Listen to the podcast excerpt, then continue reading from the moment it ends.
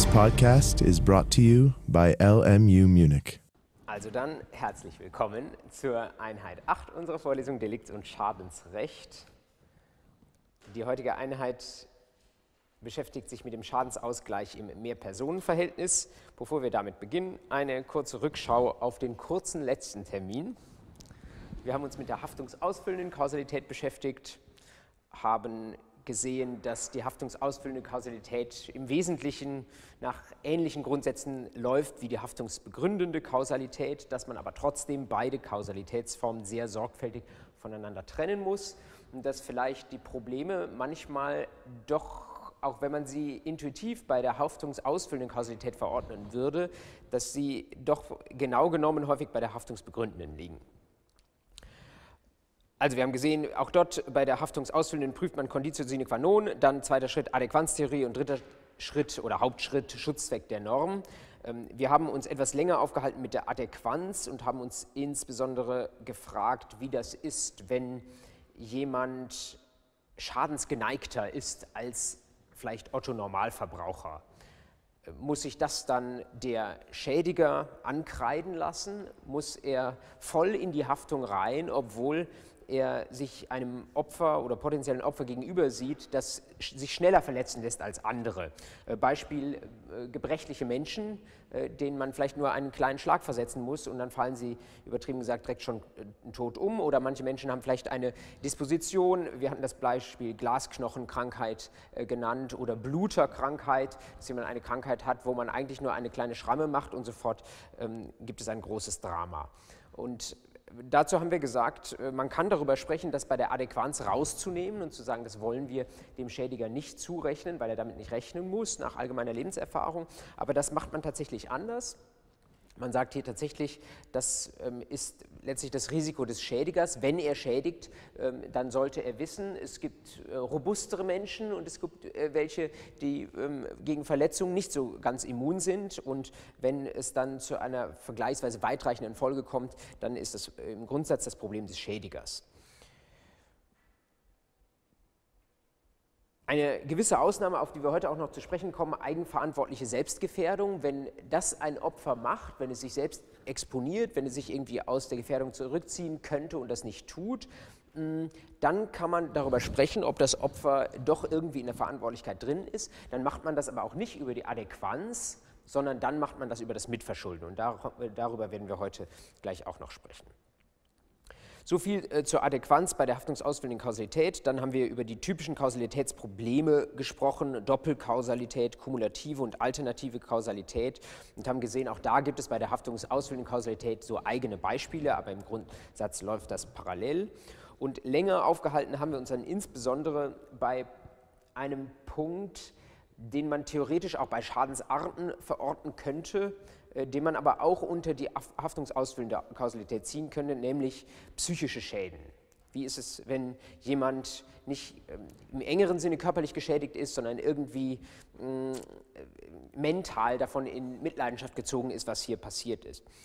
Und wir haben gesagt, da wurde in der Vergangenheit darüber diskutiert, ob das eine echte Krankheit ist, ob das ernst zu nehmen ist als Körper- oder Gesundheitsverletzung oder ob das nicht zu ersetzen ist.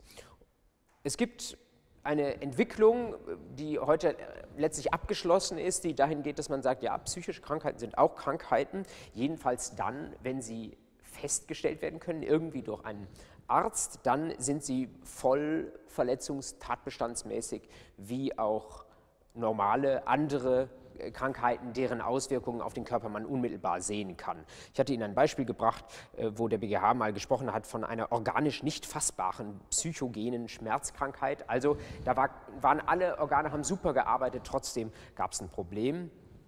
Und äh, das verpflichtet der Schädiger zum Schadensersatz. Ausnahme sind Renten- oder Begehrensneurosen. Das ist so ein Soundwort, das der BGH geprägt hat für Fälle, in denen ein Opfer eigentlich nur nach dem Anlass gesucht hat, um äh, seine Probleme irgendwie zu kristallisieren, um sich da hineinzufressen und dann in die Superopferrolle zu fallen. Ähm, der BGH, da hatte ihn auch zitiert, äh, hat äh, das mal angenommen, ähm, als er bei einem Opfer festgestellt hatte, dass da eine Versagensbereitschaft bestand, die zurückzuführen war auf ein Minderwertigkeitsgefühl, das aus einer familiären Konstellation kam. Also da hat jemand wirklich nur auf diesen Punkt gewartet und dann kamen die ganzen Probleme der Familiengeschichte in dieser Schädigung ähm, äh, äh, zum Ausdruck. Und da hat der BGH gesagt, das ist zufällig, ein zufälliger Kristallisationspunkt. Das hätte auch bei jedem anderen Ereignis, das jetzt irgendwie auf das Leben des Opfers eingewirkt hätte, hätte sich das äh, Bahn brechen können. Und das soll dann nicht mehr ein kausaler psychischer Schaden sein, der der Schädiger sich tatsächlich zurechnen lassen muss. Aber das sind sehr, sehr enge Ausnahmefälle. In der Regel, selbst wenn der BGH von einer solchen Renten- oder Begehrensneurose spricht, lehnt er das doch ab, weil er sagt, die Voraussetzungen dafür sind zu hoch. Eine ähm, weitere Ausnahme, wo psychische Schäden nicht anerkannt sind, wenn die Rechtsgutverletzung wirklich eine Bagatelle ist und daraus aus der Mücke dann ein Elefant gemacht wird. Beispiel, äh, wo so eine chemische Wolke mal aus einem Chemiewerk ausgetreten war und da hat jemand sich sofort die gasdichte Haustür gebaut und das hat 5000 Euro gekostet. Das war ähm, eine Bagatelle, hat der BGH gesagt, und zu viel des Guten. Schließlich haben wir uns beschäftigt mit äh, psychischen Schäden Soundwort Schockschäden, die dann eintreten, wenn nicht ich selbst verletzt werde, sondern wenn jemand anders verletzt wird. Da gelten aber ähnliche Grundsätze.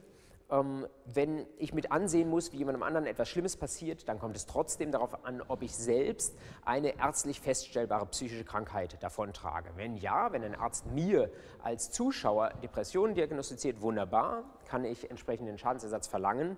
Ähm, allein nur, dass ich Trauer empfinde, weil ein naher Angehöriger ums Leben kommt, ähm, das gehört zum allgemeinen Lebensrisiko dazu, sagt die Rechtsprechung, das rechtfertigt noch keinen Schadensersatz. Und ich hatte Ihnen zwei Beispiele aufgeführt. Beim einen, wo ein Motorradfahrer mit ansehen musste, wie seine hinter ihm fahrende Ehefrau äh, die auch auf dem Motorrad saß, ähm, im Straßenverkehr umkam. Da hat der BGH mal gesagt, ja, dass der, der Schock der erreicht den Grad einer äh, eigenen psychischen Beeinträchtigung und hat Schmerzensgeld zugesprochen. Ähm, Gegenbeispiel, als es nicht die Ehefrau war, sondern die Labrador-Hündin, die vom Traktor überrollt wurde, das reichte dem BGH nicht. Da wollte er nicht die Grundsätze von Menschentötung, wenn man so will, eins zu eins darauf übertragen. So viel zur haftungsausführenden Kausalität. Ich wiederhole nochmal, das sind diese Punkte, gerade Schockschäden, psychische Schäden, die kann man theoretisch auch beim Schaden diskutieren. Viele fassen deswegen das als einen Prüfungspunkt zusammen, kausaler Schaden und ähm, bauen das dann alle zusammen äh, in einen Punkt. Ich habe das deswegen auseinandergezogen, um die haftungsausfüllende Kausalität klar herauszuholen. So viel zum Rückblick auf die letzte Woche. Nun Schadensausgleich im Mehrpersonenverhältnis als das Thema der heutigen Vorlesung. Wir sind damit angekommen beim letzten Prüfungspunkt für 823 Absatz 1 BGB. Also ein Sammelbecken letztlich für all das, was wir noch sagen wollten, was aber bisher keine Aufhängung fand. Und der wichtigste Punkt an der Stelle, das Mitverschulden.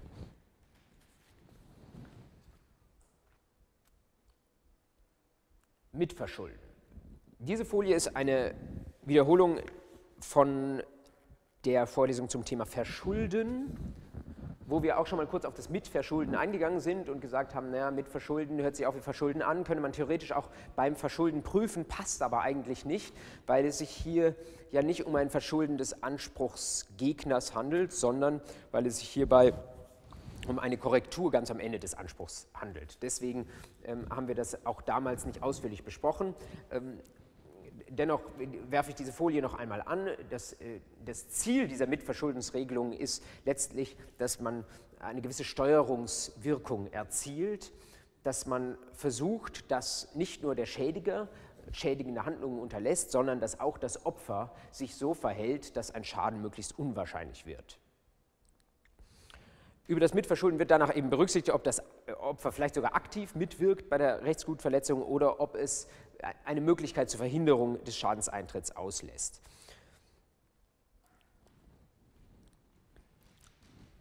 Die Ökonomen finden das wichtig, insbesondere die ökonomische Brille findet das wichtig, deswegen, weil der Insgesamtschaden, der in einer Volkswirtschaft entsteht, durch eine Mitverschuldensregelung sicher stark minimiert wird, denn sonst könnten die Leute äh, letztlich fahrlässig rausgehen und ihre Rechtsgüter relativ frei exponieren und müssten, ähm, könnten sicher sein, wenn irgendjemand ähm, sie schädigt, dann bekommen sie einen vollen Schadensersatz unabhängig davon, äh, ob sie ihre Rechtsgüter vielleicht etwas zu frei in die Welt gestellt haben. Das ist quasi das Tellus, was dahinter steht, darauf waren wir ja schon eingegangen. Vielleicht ein paar Beispiele dafür, wo man mit Verschulden diskutiert und wo es vielleicht auch problematisch sein könnte. Zum einen kommt hier wieder der Verfolgerfall, den Sie häufig haben, wenn ähm, ein Polizist irgendeinen Delinquenten verfolgt und dann Dinge macht, die näher besehen unvernünftig sind. So in diesem Fall, der jetzt schon 20 Jahre alt ist, wo ein verfolgender Polizist aus einem Fenster gesprungen ist, das vier Meter hoch war und sich dabei verletzt hat. Nachher hat man den Täter auch noch gekriegt und hat ihn dann auch ähm, zivilrechtlich in Anspruch genommen. Und dann war die Frage, ob es ein Mitverschulden gibt dieses Polizisten, weil ein Fenster von vier Metern vielleicht erkennbar zu hoch ist, als dass man da heile dabei rauskommen könnte und man natürlich, wenn man sich dann verletzt, auch nicht mehr weiter verfolgen kann. Also so die Argumentation des Verfolgten hätte der Polizist direkt sehen sollen, dass das zu hoch für ihn ist und ähm, hätte von der weiteren Verfolgung absehen können. Die Vorinstanzen zum BGA hatten da gesagt, hatten so ein bisschen rumgeredet und hatten vielleicht auch vom Ziel her argumentiert gesagt, also der Polizist war hier der Gute, kein Mitverschulden, ähm, äh, gerade auch aus der Situation heraus. Der BGH hat das gebilligt, diese Betrachtung der Situation, hat gesagt, ja, es kann sein, wenn ich verfolge, dass ich nicht immer ganz klar bei Sinnen bin, dass ich auch sehr schnelle Entscheidungen treffen muss und diese schnellen Entscheidungen sind vielleicht nicht immer vernünftig. Dennoch hat der BGH gesagt, auch wenn die Entscheidung schnell getroffen werden muss, so ein gewisses Mindestmaß an vernünftiger Entscheidung muss ich doch erwarten. Und bei dem vier Meter hochgelegenen Fenster hat der BGH gesagt, also da muss man eigentlich schon erkennen, dass es zu hoch ist, da darf man nicht einfach so rausspringen und hat deswegen nicht gesagt, wie hoch das Mitverschulden ist, hat aber den Instanzgerichten diktiert, dass es an der Stelle wohl ein Mitverschulden zu bejahen sei. Also äh, das heißt für diese Verfolgerfälle, natürlich sind wir alle immer auf Seiten der Guten und wir sind auf Seiten ähm, in diesem Falle der Verfolger und der Polizisten. Dennoch ähm, darf man nicht automatisch da Mitverschulden abnehmen, sondern muss es mindestens sorgfältig diskutieren. Äh, zwei weitere Fälle, einer, äh, also beides relativ junge Fälle, einer vom BGH von vor zwei Jahren hm, da ging es um ein Pferd, das gebockt hat, als es verladen wurde. Und der eine von beiden, der nachher den Anspruch geltend machte, der wusste, dass das Pferd, wie der BH sagte, nicht verladefromm war. Ja, also es hat, äh, der wusste, dass das nicht äh, unbedingt mitmachen würde und es kam, wie es kommen musste, Pferd hat gebockt und hat einen Schaden erlitten. Ähm, das gab ein Mitverschulden von immerhin 50 Prozent, allein nur, deswegen habe ich das Beispiel aufgeführt, wegen des Mitwissens ähm, und die Möglichkeit war da, das zu verhindern oder das anders zu gestalten. Noch interessanter aus meiner Sicht der Fall aus Mitte dieses Jahres vom OLG München. Da war ein Traktor unterwegs auf einem Feldweg und der Traktor mit seinen Gerätschaften hat die volle Breite des Weges in Anspruch genommen. Und ihm entgegen kam ein Mountainbike. Das Ganze fand um kurz vor sechs abends statt und es war in der Dämmerung und das Mountainbike äh, und der Traktor war ohne Abblendlicht unterwegs, war also schwer sichtbar und der Mountainbike-Fahrer hat auf den Boden geschaut, jedenfalls teilweise auf den Boden geschaut. Beide haben also Fehler gemacht und der Mountainbike-Fahrer, der bei der folgenden Kollision verletzt wurde, hat geklagt und hat sich darauf berufen, dass wir halt hier ein ähm, Kraftfahrzeug haben, Betriebsgefahr und so weiter, besonders gefährlich. Und er als Mountainbike-Fahrer ähm, habe da einen nur sehr untergeordneten Beitrag dazu geleistet, als er vielleicht ähm, nicht permanent auf den Weg geschaut hat, sondern eher auch den Blick gesenkt hat. Hm, hat das OLG München gesagt, nein, ähm, beide müssen aufpassen, nur weil das eine ein Kraftfahrzeug ist, heißt das nicht, dass der äh, in einer Regelhaftigkeit automatisch voll haftet, sondern in so einem Fall, wo man nicht aufpasst und die Strecke nicht überblickt, wenn man mit hoher Geschwindigkeit mit dem Mountainbike unterwegs ist, muss man auch ein Mitverschulden sich ankreiden lassen. Eine Sondernorm gibt es beim Mitverschulden, das ist der 846. Der steht bei den Vorschriften über die deliktsrechtliche Körperverletzung oder auch Tötung. Sie erinnern sich, da geht es um Unterhaltskosten, um Beerdigungskosten, solche Sachen, die äh, extra normiert sind, deswegen, weil normalerweise Anspr deliktsrechtliche Ansprüche ja nur die unmittelbar Verletzten selbst geltend machen können. Und in den acht 42 folgende sehen Sie Vorschriften, bei denen tatsächlich auch mal die Angehörigen einen deliktsrechtlichen Anspruch geltend machen können. Und da sagt nun 846, in solchen Fällen haben wir ja auf Seiten des Anspruchstellers eigentlich nicht denjenigen, der äh, dem ein Mitverschulden angekreidet werden könnte, der war ja gar nicht beteiligt, sondern das Opfer ist ja schon tot. Und in diesen Fällen, sagt 846, muss auch das Mitverschulden berücksichtigt werden, das der Verletzte hatte, den es jetzt womöglich nicht mehr gibt. Dieses Mitverschulden ist zu berücksichtigen. Deswegen brauchen wir diese Erweiterungsvorschrift des 846. Und ein Beispiel dazu, um das etwas plausibler zu machen. Da ging es wie so häufig bei diesen Unterhaltsansprüchen nach Tötung. Ich weiß nicht, ob meine Fallauswahl da statistisch äh, wirklich äh, statistisch in die richtige Richtung weist. Aber es ist tatsächlich wieder so, wie bei einem anderen Fall, den wir schon hatten, dass da ein Familienvater getötet wurde auf einer Alkoholfahrt. Und auch hier, ähm, hier lag der Familienvater jetzt nicht am Straßenrand, sondern war Beifahrer. Er war wie der Fahrer selbst auch alkoholisiert. Und er kam dabei ums Leben und die Tochter macht nun ähm, Unterhaltsansprüche gegen die Familie bzw. die Versicherung des, gegen die Versicherung des, Unfall, des alkoholisierten Unfallfahrers geltend. Und da hat das Landgericht Bielefeld gesagt, ähm, der Vater, der ums Leben gekommen ist, der war ja sein, war seinerseits zwar alkoholisiert, hätte aber eigentlich wissen müssen, kommen Sie rein, wenn Sie noch einen Platz finden. ähm, der ums Leben gekommene Vater, der hätte wissen müssen, dass er, weil er lange gezecht hat auf einer Feier, wo viel Alkohol ausgeschenkt wurde, der hätte wissen müssen, ähm, dass er zu einem alkoholisierten Menschen ins Auto steigt. Und wenn er das trotzdem zu einem alkoholisierten Fahrer ins Auto gestiegen ist, dann ist darin ein Mitverschulden zu sehen. Und über die, das hätte an sich über den 254 hätte das noch nicht zu Lasten der Anspruchsteller, der Unterhaltsgläubige, jetzt der Tochter gewirkt, sondern da braucht man diese Hilfsnorm des 846, die ähm, auch ein Mitverschulden nicht des Anspruchstellers, sondern des Verletzten hier zur Berücksichtigung ermöglicht.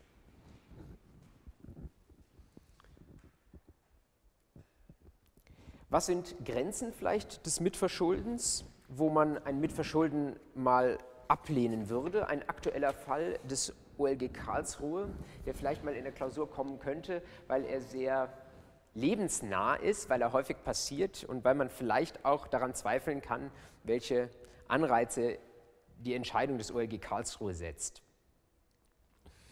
OLG Karlsruhe hat in einem Fall das Mitverschulden abgelehnt und der Fall geht so, wir haben einen Radweg, ähm, einen, einen geschotterten Radweg mit einer Breite von zwei Metern und da fährt jemand auf diesem Radweg und hält zum rechten Fahrbahnrand einen Abstand von 80 Zentimetern. Die Person fährt also bei zwei Meter Wegbreite nicht ganz in der Mitte, aber äh, nur unwesentlich rechts von der Mitte. Jetzt kommt von hinten jemand und will überholen. Weil die Person, die da schon fährt, nun fast in der Mitte äh, fährt, kann man sich vorstellen, dass mit dem Überholen wird etwas eng. Also, der andere Radfahrer hat aber überholt mit einem Überholabstand von 32 Zentimetern. Sie wissen, in der STVO steht drin, eigentlich muss man einen Meter Abstand beim Überholen einhalten, sowohl als Autofahrer als auch als Fahrradfahrer. Hier wurden nur 32 Zentimeter eingehalten. Es kam, wie es kommen musste. Die ähm, Überhol-T-Radfahrerin ist zum Sturz gekommen, hat sich verletzt und hat Schadensersatz eingeklagt. Und dann hat sich der überholende Radfahrer damit verteidigt, dass er gesagt hat, naja, komm, du bist 80 Zentimeter auf diesem, äh, auf diesem Radweg, du bist 80 Zentimeter von der, von der äh, Weggrenze, von vom Wegrand weggefahren, du hast es mitverschuldet, du hast provoziert, dass ich so knapp überholen musste. Hat das OLG Karlsruhe gesagt, nein, ähm, der Weg ist halt schmal, 80 Zentimeter zum Fahrbahnrand sind noch in Ordnung. Und ähm, wenn das dazu führt, dass nicht überholt werden kann, mein lieber überholender Radfahrer, dann kannst du halt nicht überholen. Dann musst du das sein lassen. Wenn das Schule macht, würde ich sagen, werden wir alle in den motorisierten Verkehr getrieben, weil wir mit unserem Radl nicht mehr ordentlich vorankommen. Aber diese Meinung ist sicherlich nicht die einzige, die an der Stelle zulässig ist. Also ich glaube wahrscheinlich, dass der Großteil der Bevölkerung dem OLG Karlsruhe an der Stelle beipflichten würde. Hm, wichtig ist, und das ist vom BGH auch schon vielfach entschieden worden, dass man natürlich immer auch sprechen könnte oder denken könnte an ein Mitverschulden von 100 Prozent. Dass man also sagt, der Schädiger hat hier Tatbestand von 823 verwirklicht, ohne Probleme und so weiter, kausaler Schaden, alles wunderbar, aber Mitverschulden von 100 Prozent und damit ist der Anspruch dann doch wieder voll abzulehnen. Da hat der BGH regelmäßig gesagt, das kommt nur im absoluten Ausnahmefall in Betracht. Zwei Beispiele, da gab es bei jemandem vor der Haustür mehr oder weniger irgendwie ein Mosaik äh, im Gehweg. Und dieses Mosaik war äh, so gestaltet, dass es sehr kunstvoll war, aber dass es auch regelmäßig kaputt ging und da Steine rausbrachen. Und das war in diesem Fall passiert. Und dann war da ein Loch von der Größe eines Fußes. Und der Geschädigte ist mit seinem Fuß ganz genau in dieses Loch hineingetrampelt. Und dann haben sich die Instanzgerichte das angeschaut und haben gesagt, das war bei dem direkt vor der Haustür, der musste diese Stelle kennen. Ähm, die Lichtverhältnisse waren auch in Ordnung, das hätte der wissen müssen. Da kann er jetzt nicht ähm, die Kommune oder die Trägerin der Straßenbaulast damit in ähm, Anspruch nehmen, zu sagen, äh, du hast hier das nicht ordentlich repariert, sondern das hätte er wissen müssen. Und die Instanzgerichte haben sogar noch einen Schritt weiter gesagt, ähm, das war so offenliegend, dass du dich hier hättest verletzen können, mit Verschulden 100 Prozent, Anspruchskürzung auf Null. Hat der BGH nicht durchgehen lassen, hat keine konkrete Quote diktiert, hat aber gesagt, ähm, das ist der absolute Ausnahmefall und die Anhaltspunkte in diesem Fall sind zu dünn dafür. Ebenso ein relativ junger Fall, wo mal ein Skifahrer an einer Gruppe von jungen Leuten vorbeigefahren ist, relativ knapp, und dann ist jemand aus dieser Gruppe, hat zwei Schritte nach hinten gemacht und hat unversehens dem Skifahrer ein Bein gestellt. Der ist gestürzt und ähm, dabei verletzt worden. Auch da haben die Instanzgerichte versucht zu argumentieren, dass man als Skifahrer halt an so Gruppen, die lebendig diskutieren und wo vielleicht auch mal ein bisschen Bewegung ist, nicht so knapp vorbeifahren darf und hat deswegen ein Mitverschulden von 100 Prozent angenommen, sagt der BGH, nein, das geht nicht, Anhaltspunkte dafür reichen nicht, das schon, muss schon der absolute Ausnahmefall sein. Insgesamt gilt das, was ich äh, auch beim letzten Mal, wo wir auf Mitverschulden kurz eingegangen sind, schon gesagt habe, wenn Sie ein Mitverschulden annehmen, wäre praxisnah das irgendwo zwischen 30 und 70 Prozent zu verorten. Nach dem, was wir jetzt gesagt haben, mehr als 70 Prozent, 80 Prozent wäre dann fast schon 100 Prozent und das ist eben nur sehr, sehr selten der Fall. Andersrum, wenn Sie ein nur sehr geringes Mitverschulden haben, unterhalb von 20 Prozent. Wenn Sie also geneigt sind zu sagen, der Geschädigte hat irgendwie auch einen kleinen Fehler gemacht, den würden Sie mit 10 Prozent gewichten, dann ist es eher praxisnah zu sagen, Sie lassen das Mitverschulden, diskutieren das Mitverschulden, lassen es dann aber raus, denn Mitverschuldensquoten unterhalb von 20 Prozent werden eigentlich in der Praxis kaum gebildet.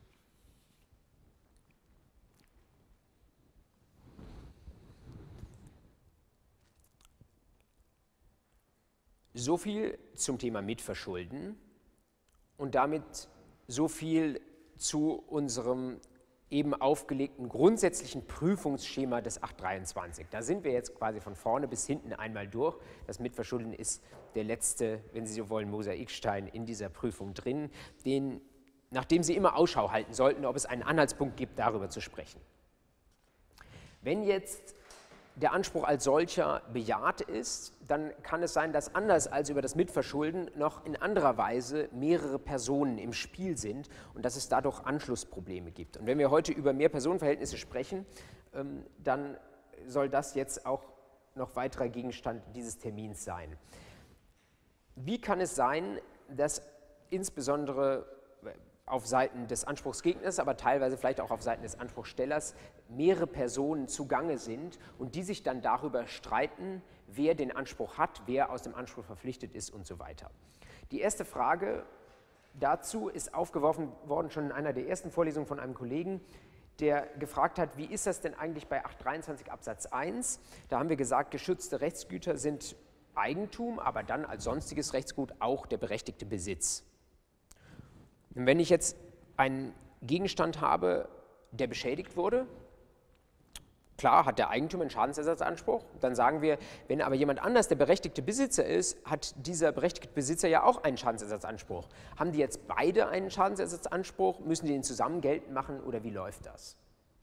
Beispiel dafür, ähm, Sie haben ein Haus, das ist vermietet und da kommt jetzt ein Graffiti auf die Hauswand und es gibt das wird jetzt weggemacht und ähm, es sind dabei Kosten angefallen. Das ist die Frage, wer, der Eigentümer oder der Besitzer, können diese Kosten ersetzt verlangen. Es gibt eine Norm, die dafür wichtig ist, das ist der Paragraph 851 BGB. Der Grundsatz, wie man mit diesen Fällen umgeht, geht nicht unmittelbar, sondern nur indirekt aus der Vorschrift hervor. Schon aus der Systematik des 823.1 folgt eigentlich, dass primärer Anspruchsberechtigter der Eigentümer selbst ist. Der Besitz ist ja gar nicht genannt im 823.1. Das bedeutet, das Gesetz geht im Grundsatz davon aus, dass der Eigentümer diesen Anspruch geltend machen kann. In 851 ist jetzt ein Sonderfall geregelt, und zwar der Sonderfall, dass jetzt unser Eigentümer hat das Graffiti wegmachen lassen, ihm sind dafür 2000 Euro an Kosten angefallen. Jetzt geht der Schädiger hin und sagt, okay, schade, ich muss diese, der Graffiti-Sprayer geht hin und sagt, schade, ich muss diese 2000 Euro wohl ersetzen und denkt sich, okay, wem soll ich die ersetzen? Und er sagt, ah ja, ähm, in diesem Haus wohnt ja der Besitzer B, also zahle ich an den die 2000 Euro. Und für diesen Fall, dass der versehentlich an den nicht berechtigten Besitzer zahlt, also an den zur Empfangnahme nicht berechtigten Besitzer, sagt 851, dass es der Eigentümer in bestimmten Fällen gegen sich gelten lassen muss. Also leistet der zum Schadensersatz Verpflichtete den Ersatz an denjenigen, in dessen Besitz sich die Sache zur Zeit der Entziehung oder Beschädigung gefunden hat. So wird er durch die Leistung auch dann befreit, wenn ein dritter Eigentümer der Sache war, es sei denn, das ist der Ausnahmefall, dass ihm das Recht des Dritten bekannt war. Ähm, das bedeutet, wenn ich als Graffiti-Sprayer meine 2000 Euro abgeben möchte, dann kann ich das im Grundsatz an denjenigen tun, der auf der Sache drauf sitzt. Ausnahme, ich weiß es besser. Wenn ich besser weiß, dass jemand anders der Eigentümer ist, dann muss ich an ihn zahlen. Jetzt fragt man sich, was passiert aber, wenn nicht der Eigentümer das Graffiti wegmacht, sondern wenn es tatsächlich der Besitzer selbst weggemacht hat. In diesen Fällen darf durchaus auch der Schädiger an den Eigentümer zahlen und das wird dann ausgeglichen in unserem Fall, wenn zum Beispiel das Haus vermietet ist, nach den entsprechenden schuldrechtlichen Regeln, also aus dem Mietvertrag.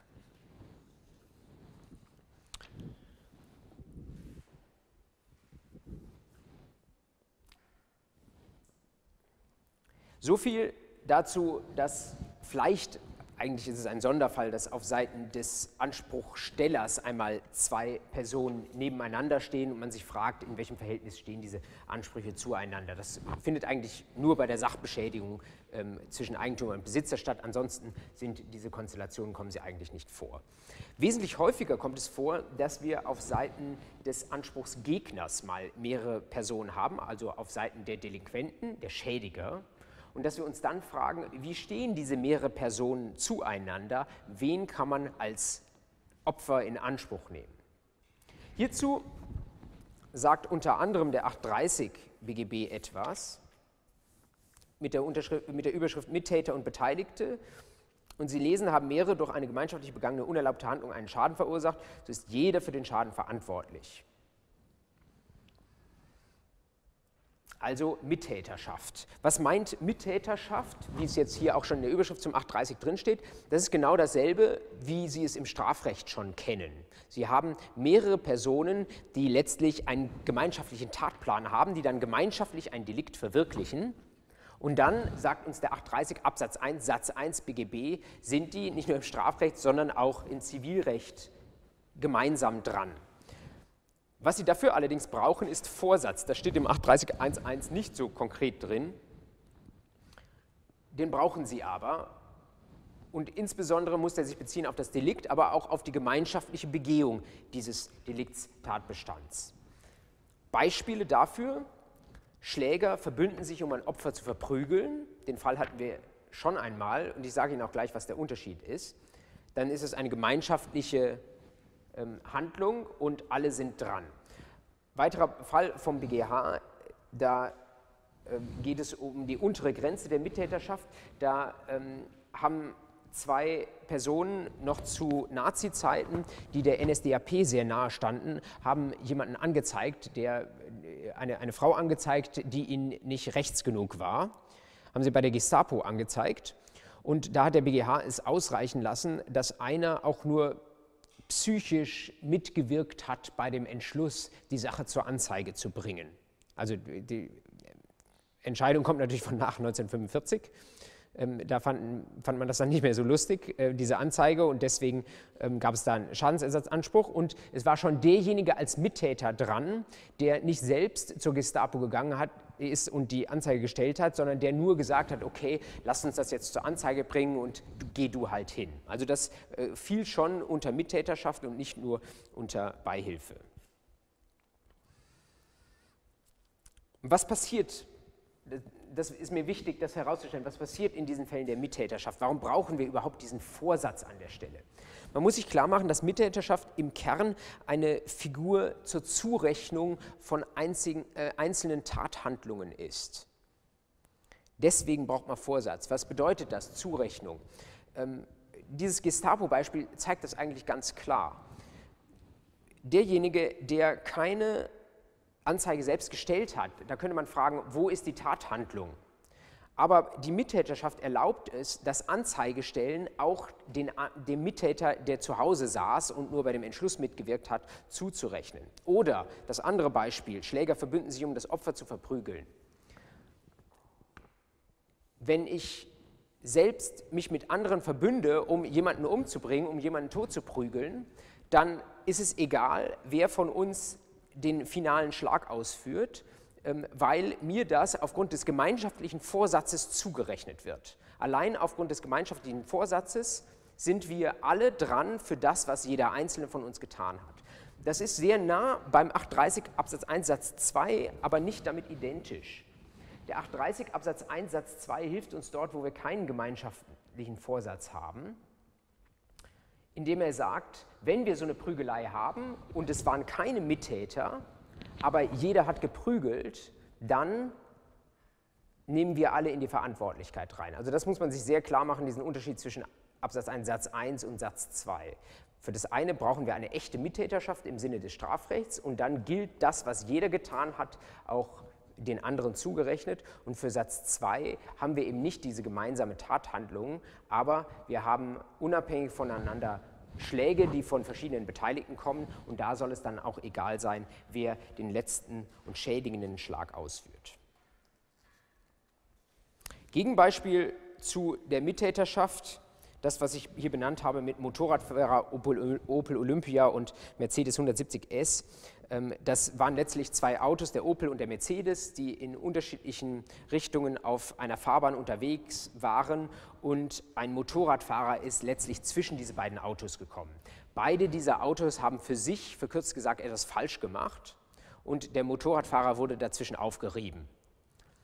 Da fehlte es an diesem gemeinschaftlichen Tatvorsatz, dieser gemeinschaftlichen Tatbegehung, sondern war es nur Zufall, dass zufällig zwei Schädiger gleichzeitig auf das Opfer eingewirkt haben. In diesen Fällen spricht man nicht schon Mittäterschaft, sondern von Nebentäterschaft.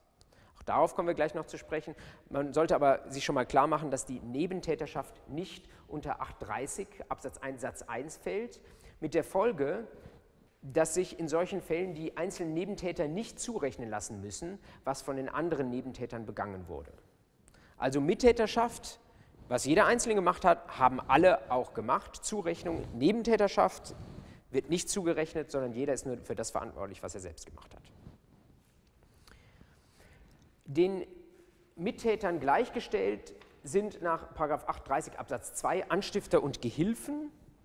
Auch da sind wir eins zu eins in der Terminologie des Strafrechts drin, was Anstiftung und was Beihilfe ist. Die entsprechende Definitionen kennen Sie. Hm, Beispiel äh, Kinderhochstuhl Trip Trap bei eBay. Das war ein, ein Hochstuhl, der bei eBay eingestellt wurde ähm, und für den dann eBay aber auch geworben hat über Google-Anzeigen. Und am Ende des Tages war über diese Google-Anzeigen aber gar nicht mehr dieser Kinderhochstuhl ähm, erhältlich, sondern andere auch interessante Kinderhochstühle. Und da hat der Hersteller von Trip Trap gesagt, ähm, liebes eBay, ihr dürft nicht mit unserem Namen Werbung machen, wenn bei der Anzeige, die ihr schaltet, dann nachher ganz andere Stühle herauskommen. Ähm, da ähm, hat der BGH gesagt, es ist nur Beihilfe, aber es ist Beihilfe, wenn man da eine Anzeige schaltet und vielleicht gar keinen Einfluss hat darauf, welche Ergebnisse dann nachher bei der verlinkten Suchanfrage rauskommen, sondern schon jemand, der sieht, was da passiert und der weiß, es kommt am Ende mit dem Zusammenwirken anderer eine Rechtsgutsverletzung hinten dabei raus, der ist als äh, Gehilfe voll dran und das ordnet 830.2 klar an, stehen Mittätern gleich. Was man allerdings bei der Beihilfe braucht, ist der sogenannte doppelte Vorsatz, etwas umstritten, aber BGH macht das so. Das heißt, der Vorsatz muss sich zu einem auf das Hauptdelikt beziehen, zum anderen auch auf die Beihilfehandlung. Auch das ist ja Ihnen aus dem Strafrecht bekannt. Beispiel, da hatte ähm, ein Anwalt mal mitgeholfen, einen Vermieter zu erpressen. Da ging es um die Räumung der Wohnung und der Anwalt hat gesagt, mein Mieter, mein Mandant, der zieht erst aus, wenn du, lieber Vermieter, uns das und das gibst. Ähm, Anwalt hat mitgeholfen, äh, hat der, das OLG Frankfurt eben geprüft, doppelter Gehilfenvorsatz liegt er vor ähm, war zu bejahen an der Stelle und hat den dann deliktisch haftbar gemacht. Wenn wir eine Beihilfe durch Unterlassen haben, brauchen wir, das äh, ergibt sich in Analogie zu einem Unterlassensdelikten, eine Rechtspflicht zur Abwendung des Verletzungserfolgs, also zum Handeln. Beispiel hier aus diesem Jahr eine Entscheidung des LG München I für einen Share-Hosting-Dienst. Das sind diese Dienste, die äh, Links bereithalten, wenn sie ähm, illegale Filmchen irgendwo im Internet äh, streamen und bereithalten wollen und vielleicht ähm, da äh, äh, ja, illegale Links setzen, damit auch äh, ähm, Inhalte kostenlos illegal bereithalten. Da hat das LG München 1 gesagt, Share-Hosting-Dienst ähm, hat zwar ähm, hat die Plattform bereitgehalten, hat sonst nichts gemacht, hat quasi durch Unterlassen zugelassen, dass die Nutzer diese kontaminierten Links da eingestellt haben, aber das reicht schon, denn aus diesem Geschäftsmodell hätte sich eine Rechtspflicht ergeben, ähm, dann zu kontrollieren, ob das legal ist oder illegal ist, was die Nutzer auf dieser Plattform da einstellen. Deswegen auch hier Beihilfe durch Unterlassen möglich und äh, deliktische Haftung des Share-Hosting-Dienstes.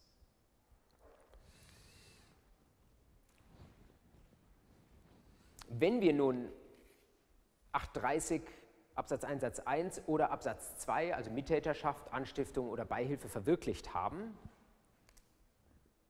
sagen uns, sagt uns der 830, wir haben volle Verantwortlichkeit, das heißt, alle Mittäter sind dran, müssen deliktisch in die Haftung. Nun kann man sich natürlich fragen, wie sieht das am Ende des Tages aus? Haften die irgendwie anteilig oder jeder voll? Und diese Frage beantwortet dann 840 BGB. Das ist mehr oder weniger die Rechtsfolge des 830. Man äh, wundert sich ein bisschen, dass der 10-Norm entfernt davon steht, aber den muss man äh, eigentlich eng sich gedanklich verknüpfen zu dem 830. 840 sagt, erstmal Absatz 1, sind für den aus einer unerlaubten Handlung entstehenden Schaden mehrere nebeneinander verantwortlich, so haften sie als Gesamtschuldner. Und was Gesamtschuldnerschaft bedeutet, das wissen Sie, das steht in den 421 folgende BGB. Das bedeutet insbesondere als Opfer können Sie jeden dieser Schädiger voll in Anspruch nehmen. Sie können sich denjenigen, der am solventesten ist, aussuchen und können gegen ihn die ganze Forderung geltend machen. Oder wenn Sie mit einem von denen ein besonderes Hühnchen zu rupfen haben, können Sie den zuallererst in Anspruch nehmen und Sie müssen nicht die anderen mitverklagen, das würde auch irgendwie unnötig teuer, und sie müssen auch nicht irgendwie Anteile von den einzelnen Schädigern einklagen, sondern das müssen die unter sich ausmachen. Das ist das Grundwesen der ähm, Gesamtschuld, das kennen Sie. Auf welche Arten von Ansprüchen bezieht sich das? Wir haben jetzt 823 mal so als Grundform eines Anspruchs genommen. Ähm, es gelten aber auch weitere deliktsrechtliche Ansprüche, die wir in unserer Vorlesung erst noch behandeln werden. Ich habe sie Ihnen trotzdem schon mal draufgeschrieben. 831, 832, 833 folgende BGB ähm, gelten natürlich auch. Auch ähm, nachbarschaftliche Ausgleichsansprüche 9622 analog und auch direkt solche Sachen gelten an der Stelle als deliktsrechtsähnlich und werden in diese Gesamtschuldregelung des 840 einbezogen. Jetzt haben wir eben bei 830 unterschieden zwischen Mittäterschaft und Nebentäterschaft und haben gesagt, wenn wir zwei unabhängig voneinander handelnde Täter haben, dann sind die Nebentäter, dann rechnen wir denen nicht zu, was auch der andere gemacht hat. Auf die Mittäterschaft ist der 830 anwendbar, auf die Nebentäterschaft ist er nicht anwendbar. 840 ist aber auf beide anwendbar, weil beide für einen Schaden voll verantwortlich ist, dann sind sie auch beide Gesamtschuldner. Hier noch ein Beispiel, äh, Unfallfahrer und Arzt, kumulativer Kausalität. Also Sie haben jemanden, der einen Unfall verursacht und nachher im Krankenhaus passiert auch noch was. Das sind Nebentäter, äh, ähm, die, die machen beide was falsch und am Ende des Tages kommt eine schlimme Gesundheitsverletzung dabei heraus. Wenn nun unser Opfer sie in Anspruch nehmen will, dann gilt der 840, das heißt, er kann in Anspruch nehmen, wen er will, ähm, kann natürlich auch beide gleichzeitig verklagen.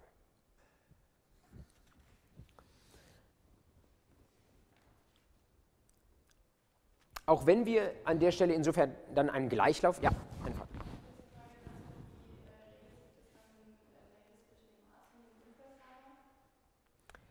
das Verhältnis zwischen dem Arzt und dem Unfallfahrer, das sind ja quasi die beiden untereinander, die beide verpflichtet sind, die beide Gesamtschuldner sind. Äh, wir kommen gleich zu sprechen, das ist letztlich eine Regressfrage, nicht wahr? Ähm, was passiert, wenn einer vorleistet, muss der, kann er sich was vom anderen wiederholen und genau äh, auf diese Fragen kommen wir jetzt zu sprechen. Wenn noch was offen bleibt, fragen Sie uns nachher nochmal nach. Äh, insbesondere hier äh, sehen Sie hier direkt oben Regress nach 426.2.1 BGB, die Standardregressnorm. Wenn ich als, ähm, Sie können auch noch mal kurz reinschauen, wenn ich als Gesamtschuldner verpflichtet bin und ich werde, weil ich Pech habe, als Erster in Anspruch genommen, ähm, dann will ich womöglich nicht alleine zahlen, sondern ich will äh, zumindest die Hälfte von meinem Mittäter zum Beispiel oder in diesem Fall von dem Arzt oder Unfallfahrer, von dem jeweils anderen zurückhaben. Dann mache ich das nach 426.2.1. Wenn einer den Gläubiger befriedigt, ähm, geht die Forderung des Gläubigers auf ihn über. Hm. Natürlich steht in 426.2.1 auch noch drin, ähm, wenn der, der derjenige, der ihn befriedigt, Ausgleichung verlangen kann. Ähm, das ist äh, eine Frage des Einzelfalls. Im Normalfall haben Sie das, dass alle gleichmäßig verpflichtet sind. Man spricht auch von Gleichstufigkeit. Äh, das muss nicht der Fall sein. Wir kommen gleich auf ein paar Ausnahmen zu sprechen. Hm. Auch wenn danach diese Haftung relativ gleich läuft gegen zwei Schädige, ähm, können trotzdem im Einzelfall mal Ansprüche auseinanderfallen. Zum Beispiel, wenn wir ein Schmerzensgeld haben oder einen unterschiedlichen Verantwortlichkeitsverschuldensgrad auf Seiten der Schädiger. Dann kann es sein, dass zum Beispiel ähm, äh, in Richtung des Arztes ein höheres Schmerzensgeld ausgesprochen wird als gegen den Unfallfahrer, weil man aus irgendwelchen Gründen sagt, dass irgendwie der Arzt sich blöder verhalten hat, was auch immer beim Schmerzensgeld spielen sehr, sehr viele Aspekte eine Rolle, unter anderem zum Beispiel auch wie die Versicherung sich verhält, sind wir im vorletzten Termin darauf eingegangen. Ähm, das kann dazu führen, dass wir gegen zwei ähm, Schädiger, die eigentlich nach 840 Gesamtschuldner sind, unterschiedlich hohe Ansprüche haben. Und in diesen Fällen sagt man, dann sind sie Gesamtschuldner bis zum niedrigeren Betrag. Und für den Rest ist halt dann nur der eine Schuldner. Es kann äh, natürlich eben auch sein, das war mein anderes Beispiel, dass wir eine unterschiedliche äh, Form von Mitverschulden haben, dass zum Beispiel bei dem Unfall ein Mitverschulden ähm, des äh, Opfers eine Rolle gespielt hat und deswegen da der Anspruch zu kürzen ist, aber beim Arzt hat er vielleicht kein Mitverschulden und deswegen ist der Anspruch gegen den Arzt höher. Das ist ebenfalls denkbar. Auch dort haben wir dann nur eine teilweise Gesamtschuld. Wenn auf Seiten des Geschädigten der irgendwas falsch gemacht hat, dann wird das allerdings global bestimmt. Insofern war das Beispiel, was ich eben gebildet habe, nicht ganz richtig, wenn ich als ähm, oder, oder zumindest nicht vollständig. Wenn ich als Schädiger bei einem einheitlichen, da, da brauchen wir für, die, für, den letzten Punkt, den ich angeführt habe, brauchen wir, äh, können wir das äh, Beispiel mit dem Arzt und dem Unfallfahrer nicht äh, nehmen. Da brauchen wir ein Beispiel, wo wir ähm, zum Beispiel zwei Mittäter haben, Mm, und äh, wo das nicht nacheinander passiert, sondern wo das gleichzeitig passiert. Also nehmen Sie an, ähm, Sie haben äh, zwei, äh, zwei Sachbeschädiger, die gemeinsam auf eine Sache eindreschen, nachher entsteht ein Schaden von 1000 Euro. Wenn jetzt mm, der, das Opfer ein Mitverschulden trifft, aber nur gegenüber einem Schädiger, also zum Beispiel ähm, hat das ähm, Opfer einen dieser Schädiger seiner Sache, ähm, jetzt ein bisschen übertrieben gesagt, dazu eingeladen, ähm, dass er äh, doch mal testen kann, ähm, wie viel denn sein ähm, wie viel denn sein Computer so aushält oder wie, wie, tief sein iPhone schwimmen kann oder so etwas. Ja? dann würde man da ein Mitverschulden annehmen und zwar aber gegen, eigentlich richtet sich das Mitverschulden nur gegenüber einer Person und der andere hat das vielleicht nicht gehört, da hätten wir vielleicht kein Mitverschulden. Der hat einfach so das iPhone unter Wasser gedrückt, da hätten wir vielleicht kein Mitverschulden des Opfers. An, bei, bei solchen Fällen ist es so, dass das Mitverschulden dann global wirkt. Also wenn das vom Opfer selbst ausgeht, dann ähm, profitiert quasi unverdienterweise auch derjenige, der von dieser Einladung zum äh, iPhone-Test nicht gehört hat, äh, davon und auch ihm gegenüber wird der Anspruch gekürzt.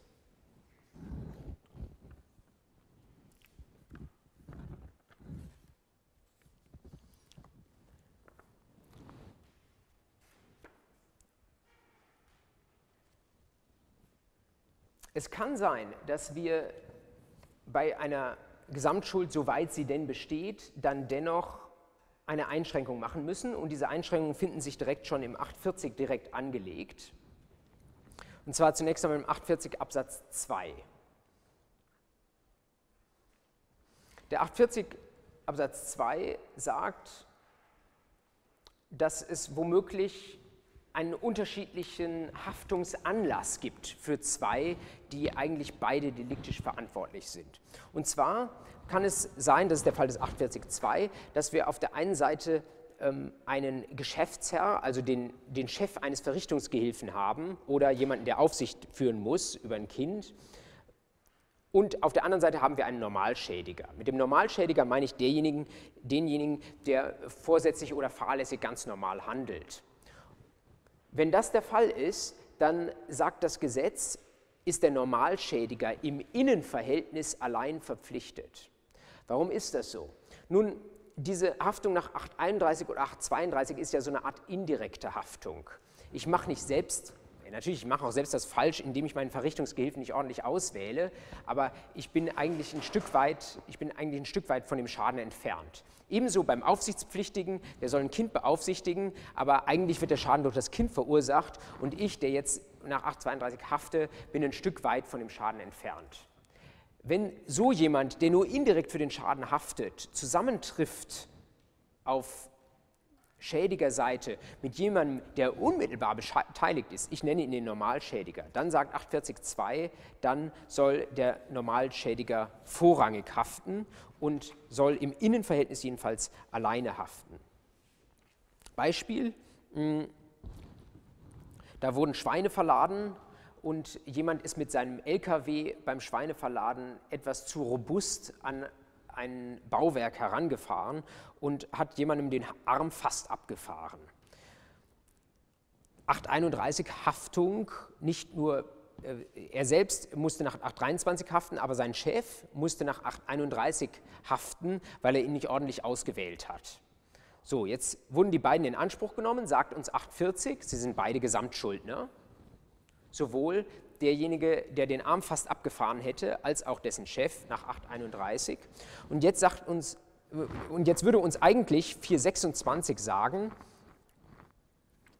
426.2.1 würde uns sagen, wenn jetzt unser Lkw-Fahrer in Anspruch genommen wird und er zahlt die Behandlungskosten für den fast abgefahrenen Arm, sagen wir mal 10.000 Euro, dann kann er sich im Grundsatz, würden wir ja sagen, nach 426.2.1 die Hälfte wiederholen von seinem Chef, denn der muss nach 831 ja auch Schadensersatz zahlen.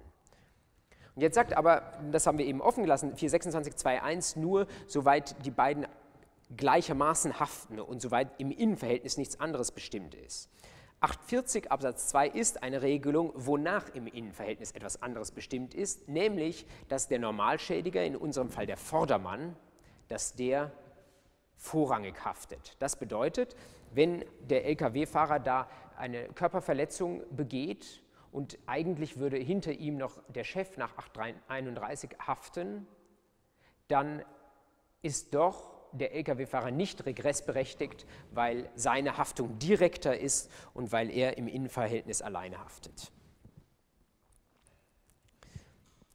Der BGH wendet den Rechtsgedanken des 840.2 auch an, wenn wir Ansprüche haben, die unmittelbar innerhalb dieser Nähebeziehung stattfinden, also der Nähebeziehung, die zwischen Verrichtungsgehilfen und seinem Chef sein kann oder zum Beispiel zwischen einem Kind und seinem Vater.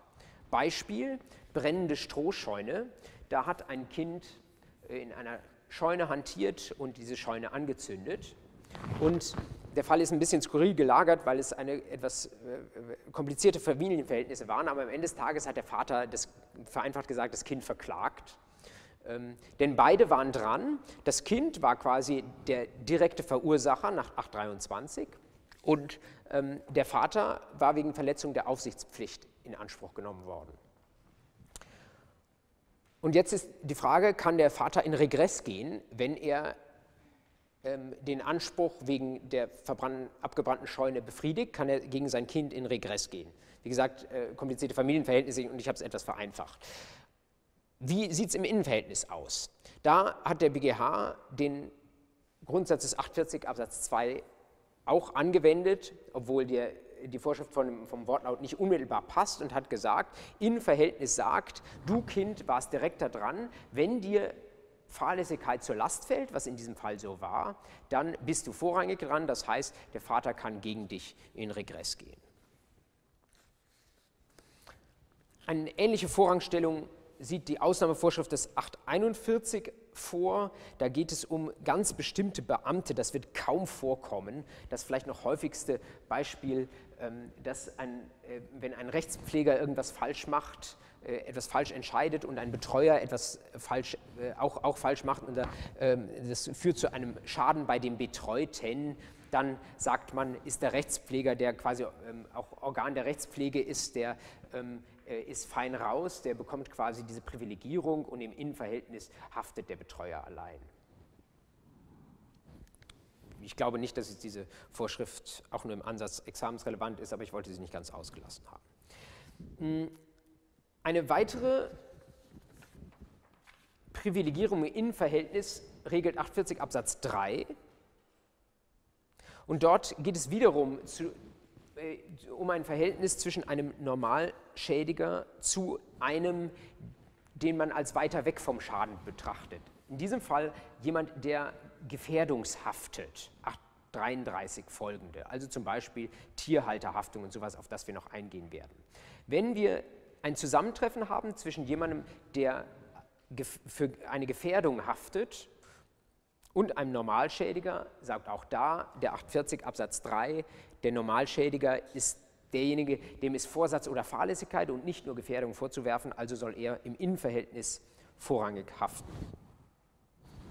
Beispiel Ronja im Galopp, da ging es um, ähm, ich glaube, Ronja war irgendwie eine Stute ähm, und ähm, die war in einem Reitstall Mm, und dann wurde da ein Hengst hinzugeführt in diesen Reitstall und ähm, äh, am Ende des Tages ist die Stute durchgegangen und hat äh, die junge Reiterin abgeworfen, die nicht erfahren war mit äh, dem Galopp von Pferden.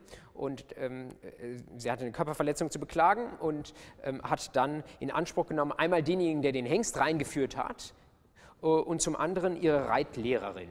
Und da äh, hat das Landgericht Bonn gesagt, ja, beide sind in der Haftung drin, aber die Reitlehrerin ist nicht nur in der deliktischen Gefährdungshaftung wegen Tieraufsicht drin, sondern die Reitlehrerin ist auch noch in der vertraglichen Haftung aus dem Reitlehrervertrag drin. Und in diesem ähm, Zusammenhang ist ihr Fahrlässigkeit vorzuwerfen und deswegen ähm, soll sie, weil sie quasi eine Fahrlässigkeitshaftung gegenüber einer Gefährdungshaftung hat, soll sie im Innenverhältnis alleine haften. Der BGH geht wiederum weiter, wendet diesen Rechtsgedanken des 840.3 auch auf Fälle an, die nicht unmittelbar passen, ähm, und zwar insbesondere auf Fälle, wo die Schäden einmal beim Gefährdungshaftenden selbst eintreten. Beispiel, zwei Hundebesitzer. Der eine hat seinen Hund, einen Golden Retriever, aus, auf seinem Grundstück und hat eine Hecke da herum gepflanzt, sodass der Hund nicht raus kann, denkt er. Und dann kommt jemand mit einem angeleinten Labrador da an. Ähm, und der Golden Retriever zwängt sich irgendwie durch die Hecke und fällt den anderen Hund an und fällt letztlich auch dessen ähm, Halter an und beißt ihm in die Hand. Entstehen wieder Kosten. Und an der Stelle hat der BGH gesagt, ähm, ja, Rechtsgedanke des 840 Absatz 3, ähm, derjenige, der die Hecke nicht dicht hatte, hat fahrlässig gehandelt, deswegen ist seine Haftung vorrangig und dann wurde das quasi umgemünzt, deswegen nur der Rechtsgedanke des 840 Absatz 3 auf das Mitverschulden, weil derjenige, der ähm, in Anspruch genommen wurde, der seine Hecke offenbar nur lückenhaft gepflanzt hatte, ähm, der hat eingewandt gegen den Anspruch, naja, Gefährdungshaftung des anderen, der ja auch einen Hund hatte. Ähm, deswegen sei der auch als Tierhalter quasi äh, mit in der Verantwortung drin. Und da hat der BGH gesagt, nein, diese Verantwortung des Geschädigten, die wäre nur eine Gefährdungsverantwortung und die steht quasi äh, unterhalb von der Fahrlässigkeitsschuld, die dich als Schädiger trifft, deswegen kein Mitverschulden. Also da kommt quasi der Rechtsgedanke des 48 Absatz 3 rein, obwohl wir die Norm nicht unmittelbar anwenden können. Das sind letztlich alles Sonderformen, wie Regress genommen werden kann, beziehungsweise wie Regress eben nicht genommen werden kann, weil im Innenverhältnis etwas anderes bestimmt ist. Der Vollständigkeit halber will ich Ihnen kurz ähm, ein paar Normen nennen, wie Sie auch außerhalb der 840 und 426 auch mal Regress nehmen können. Ähm, das Entgeltfortzahlungsgesetz ähm, ist vielleicht noch mit am üblichsten, dass ein Arbeitgeber Lohn fortzahlen muss für einen Arbeitnehmer von ihm, der bei einem Unfall vielleicht für ein halbes Jahr arbeitsunfähig geworden ist, dann ist der Arbeitgeber zur Lohnfortzahlung verpflichtet, das muss er tun, aber er wird sich natürlich schadlos halten wollen ähm, und äh, er kann dann quasi äh, in Regress gehen gegen den Schädiger. Dann gibt es eine Norm für Schadensversicherer im 86 Absatz 1 des Versicherungsvertragsgesetzes. Also wenn Sie als Versicherung zum Beispiel bei einem Feuer in Vorleistung gehen, dann können Sie sich natürlich ähm, den Schaden wiederholen von demjenigen, der den Brand gelegt hat. Und auch für die gesetzliche Unfallversicherung und Sozialversicherungsträger gibt es im SGB 7 und im SGB 10 entsprechende Vorschriften. Eine davon haben wir auch schon früher einmal genannt. Ich würde wahrscheinlich an Ihrer Stelle kaum mehr tun, als mir die Normen einfach so zwei, dreimal einprägen, damit Sie, damit Sie so ungefähr wissen, wo Sie zu suchen haben. Ähm, denn in der Klausur, wenn dieser Fall kommt, dann sind Sie eigentlich schon gut beraten. Wenn Sie diese Adresse wissen, dann schauen Sie in der Norm nach und ähm, da steht genau das drin, dass Regress genommen werden kann und das reicht Ihnen an der Stelle. Auf eine besondere Konstellation will ich hier nochmal eingehen, weil sie auch sehr, sehr typisch für Klausursachverhalte ist, wenn Regress genommen wird.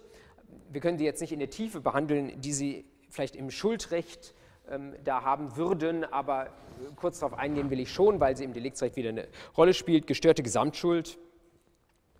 Zur gestörten Gesamtschuld kommt es immer, wenn wir zwei Schädiger haben und einer von denen ist privilegiert. Das Standardbeispiel dieser Privilegierung finden Sie in 1664 BGB, dass Eltern gegenüber ihren Kindern nur für die Diligentia quam in suis einstehen müssen. Und wenn sie diese Sorgfalt wie in eigenen Angelegenheiten gewahrt haben, dann haften sie nicht gegenüber ihren Kindern. Beispiel, da ist ähm, ein Kind mit seinem Vater auf den Spielplatz gegangen und da ist eine Rutsche und das Kind klettert auf den, das Podest der Rutsche, das ist 1,50 Meter hoch und dann will es eigentlich abrutschen, aber es rutscht in die andere Richtung ab und fällt auf den Boden und dieser Boden ist Asphaltbeton. Hat der BGH gesagt, naja, ähm, Aufsichtspflichtverletzung, klar, des Vaters, das ist das eine, aber ähm, der Betreiber des Spielplatzes, der darf auch nicht äh, bei einer Sturzmöglichkeit von 1,50 Meter da Aspe Asphaltbeton runterknallen, ähm, das ist fahrlässig. Mhm.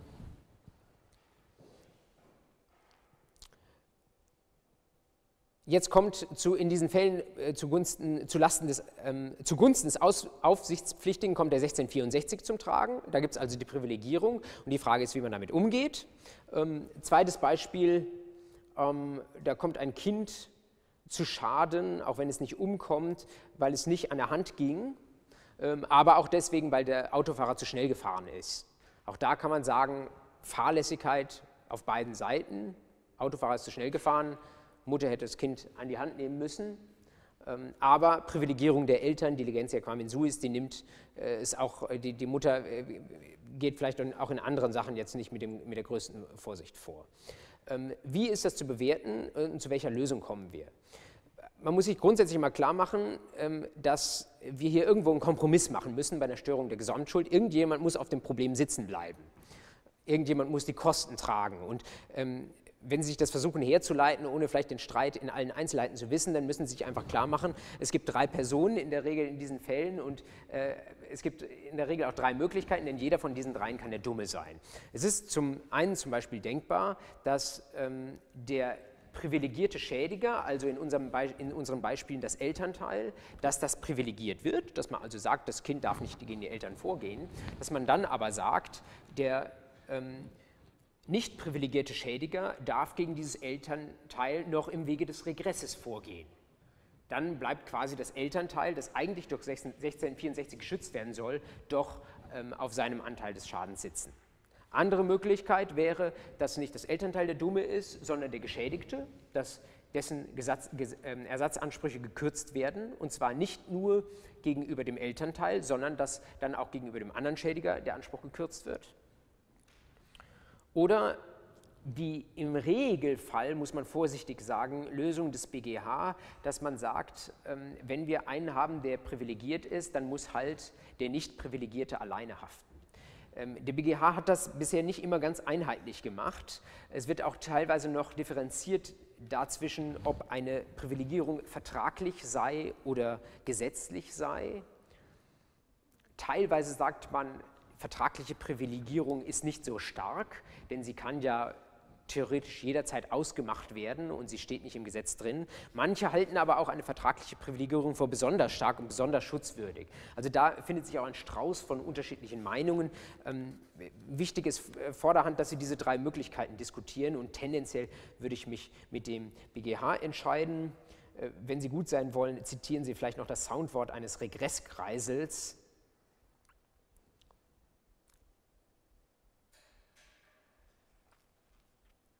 der dann passiert, wenn der privilegierte Schädiger zahlen muss, also die Eltern müssen zahlen, aber das Kind kann dann wiederum äh, Regress beim Gläubiger nehmen und so geht quasi ähm, die Zahlung im Kreis. Sie können das abbrechen, diesen Kreisel, wenn Sie irgendwie wollen. Ähm, äh, Sie können aber auch e ewig fortlaufen lassen. Das ist also irgendwie ein unabgestimmtes Gesamtergebnis und es liegt letztlich daran, dass die Privilegierungsvorschriften, in diesem Fall des 1664, keine Aussage dafür treffen, was passiert, wenn sie mit in eine Gesamtschuld einbezogen werden. Der Gesetzgeber hat sich aber bisher nicht aufgerufen gesehen, das irgendwie anzugehen. Deswegen bleibt es bis auf weiteres bei der Diskussion. Ja.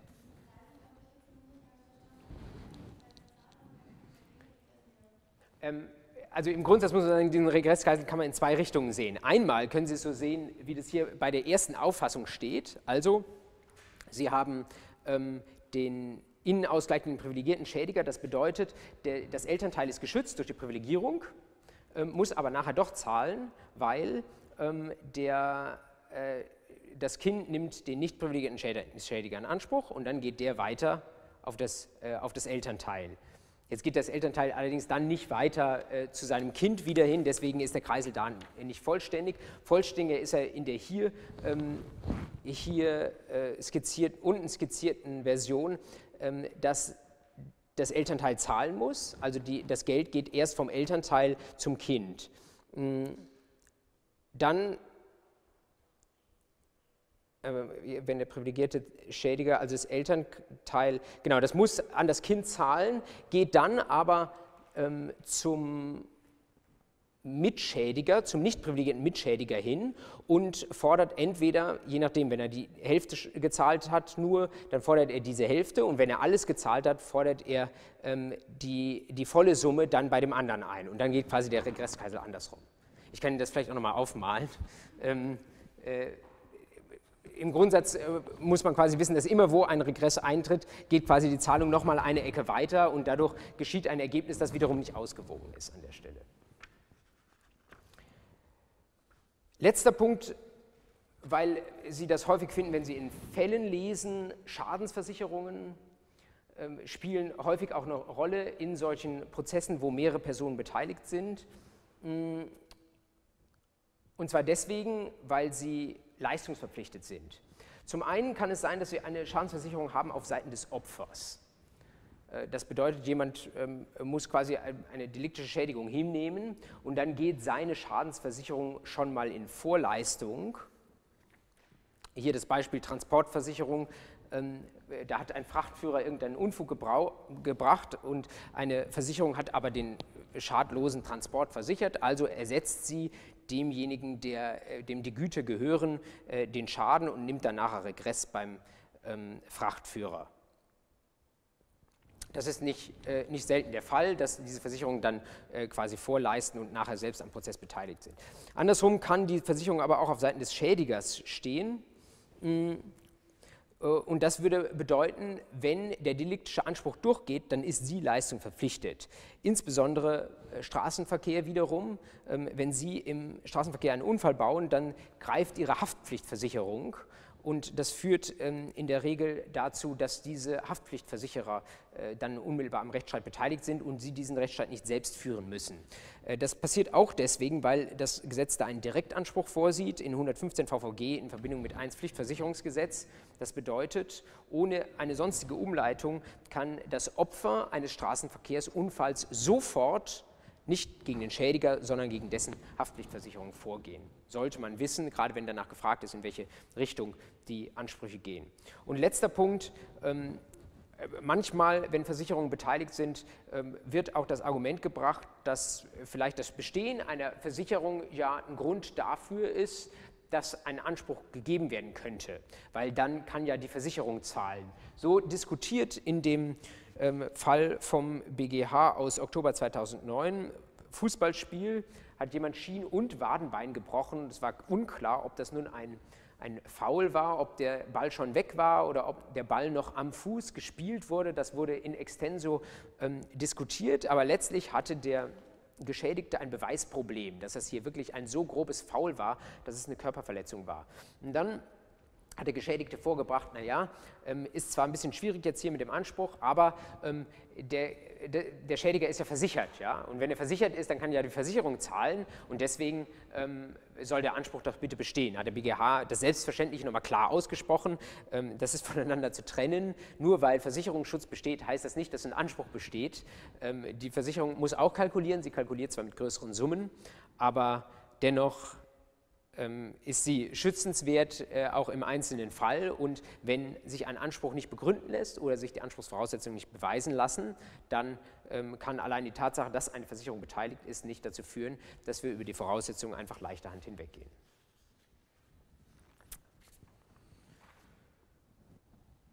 So viel zum Thema Mehrpersonenverhältnisse. Im Anschluss an die Vorlesung zeichnen wir jetzt gleich nochmal einen Regresskreisel, wenn wir einen Stift für die Wand finden. Für den offiziellen Teil der Vorlesung schließe ich diesen Termin. Wir sehen uns wieder, wenn Sie das vor Ihrer Strafrechtsklausur noch möchten, nächste Woche, 15. Dezember, 8.15 Uhr, gleicher Ort, gleiche Stelle.